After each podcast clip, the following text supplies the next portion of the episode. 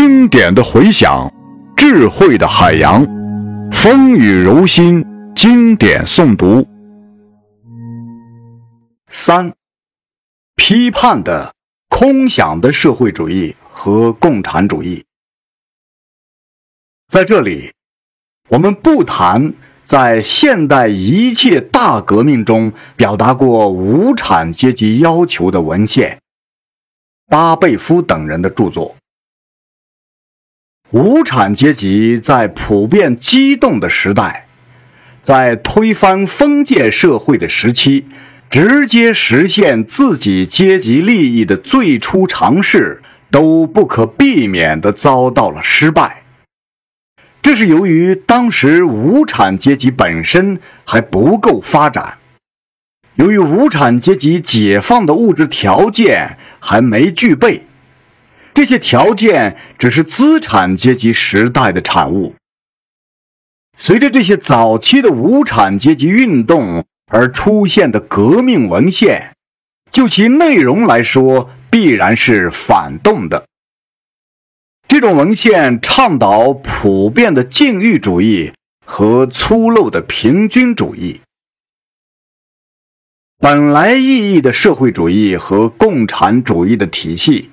圣西门、傅立叶、欧文等人的体系，是在无产阶级和资产阶级之间的斗争还不发展的最初时期出现的。关于这个时期，我们在前面已经叙述过了，见资产阶级和无产阶级。诚然，这些体系的发明家看到了阶级的对立。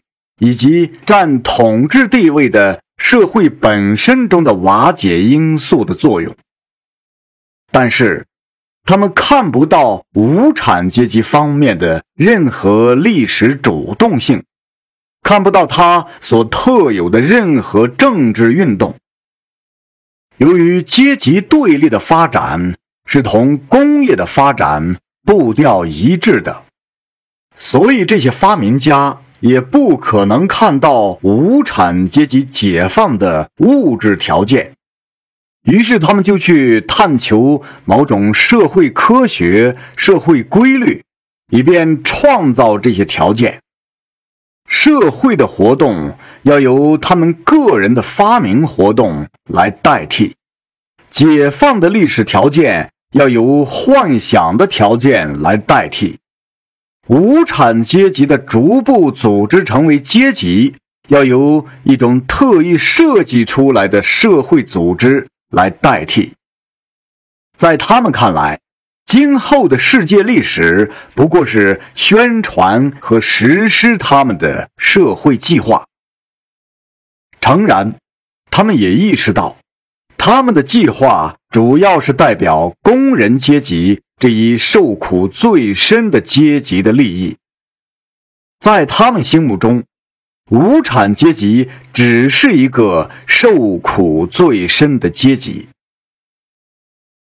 但是，由于阶级斗争不发展，由于他们本身的生活状况，他们就以为自己是高高超乎这种阶级对立之上的。